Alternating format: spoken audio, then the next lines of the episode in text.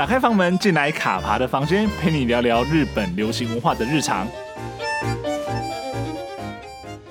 笨蛋与丑八怪都给我去念东大。时隔十六年呢，从平成走到了令和，日本的社会文化与考试制度都有非常大的变化。但是呢，这些变化并不影响樱木健二想要把学生送入东大的决心。那今年四月呢，樱木健二将与前作中的学生水野直美再次的回到了私立的龙山高中，面对一群新时代的学生，用独一无二的教学方式，力求呢在最短的时间让他们考入东大哦。而在最最新的宣传当中，这群新世代的演员们以剪影的方式登场。那这几天不少人在讨论说，到底有哪些年轻演员会加盟这一部戏？那这一集呢，就来和大家聊聊这些藏在黑影之中，有哪些年轻演员有机会抢下这个位置哦。大家好，我是卡巴。德拉宫萨库拉早期呢翻作是龙樱，但是后来其实有正式的中文代理之后呢，它的翻译名称叫做东大特训班。那不管是叫做龙樱或者是东大特训班，我相信呢应该都是不少人追剧路上的经典啊。而且距离第一季其实已经十六年了。那我们那时候想说第一季到底有哪些演员参演？现在其实看起来都是非常豪华阵容。那时候有山下智久、长泽雅美、新垣结衣、小池彻平、中尾明庆跟沙龙子哦。那时候可能山下智久是名气相对更高一点的，而新垣结衣那个时候也才刚初出茅庐，才刚出道。那没想到十六年之后，他的整个演艺事业其实发展的非常非常的好。所以其实当初龙英也被大家笑称是就是年轻演员的训练班了，因为其实经过这样的训练之后呢，后来的大多数人的演艺之路都是走得非常的顺遂，然后甚至有一些呃创造非常多经典的代表作。那这是回归的东大特训班二呢？那已经有宣布说长泽雅美将和阿部宽一起演出这一部作品哦。那长泽雅美在剧中当然是演出她四五年前的那个角色，也就是当时樱木的学生之一啦。但她原本是也想考东大，但是因为呃在一的结束故事结束之后呢，因为母亲生病的关系，放弃报考东大，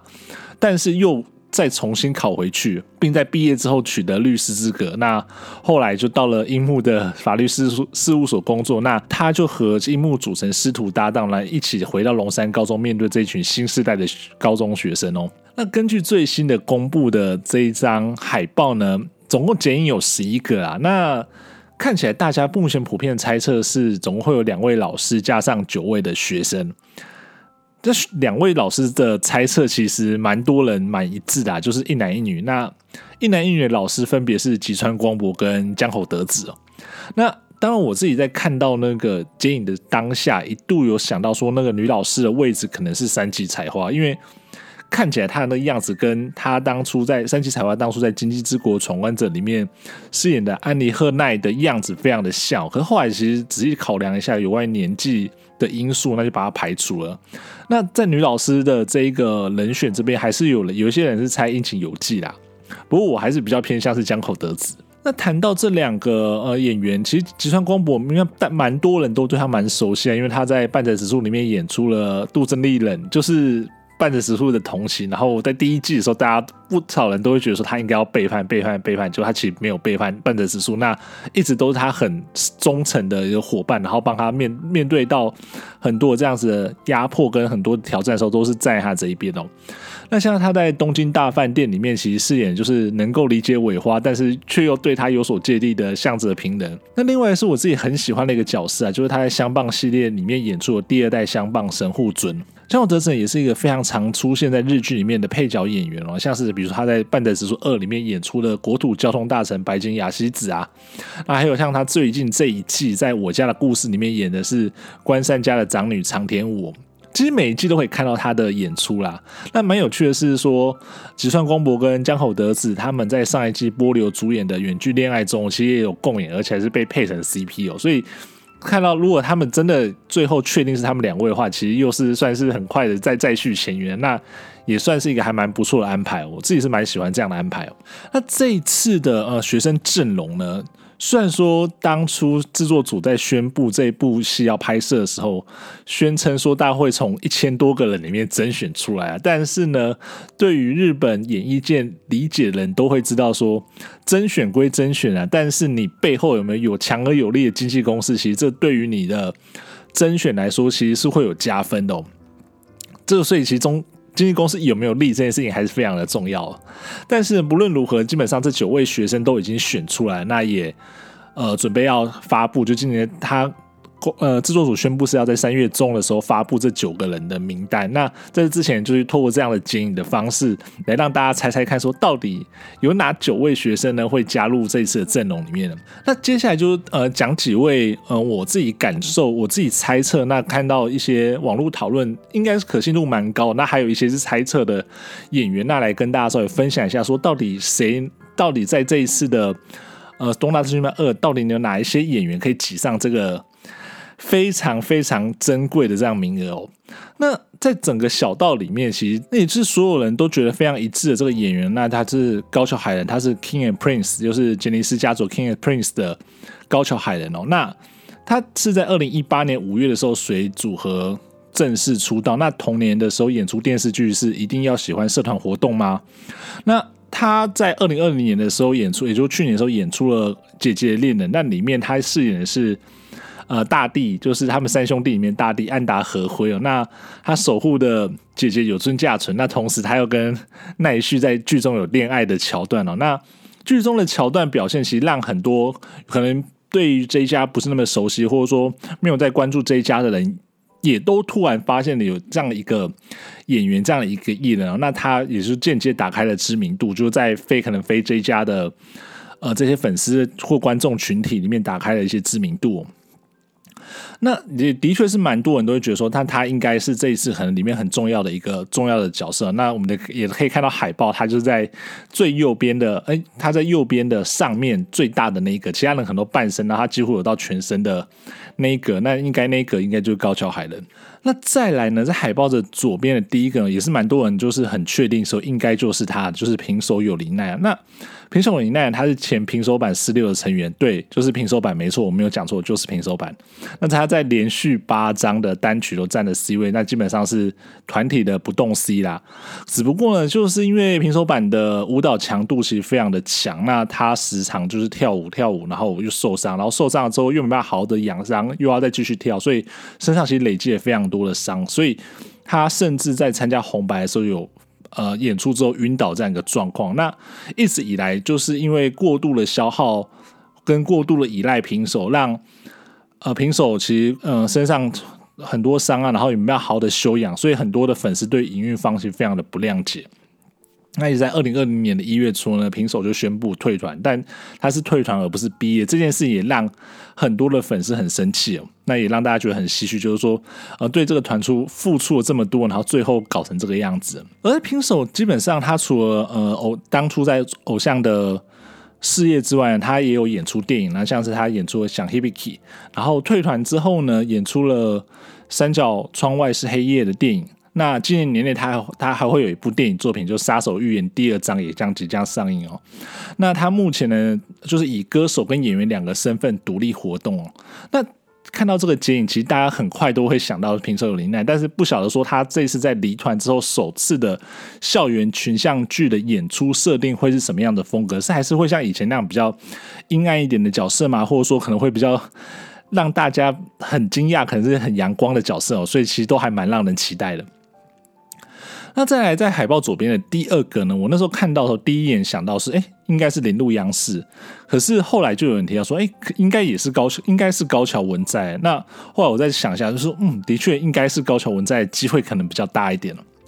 那高桥文在他在二零一七年的时候呢，借由日本最帅男高中生的选拔得到冠军而出道，而他。出道之后呢，第一部演的电视剧作品呢，就是《假面骑士》，他是平成的第一个假面骑士 Zero One。那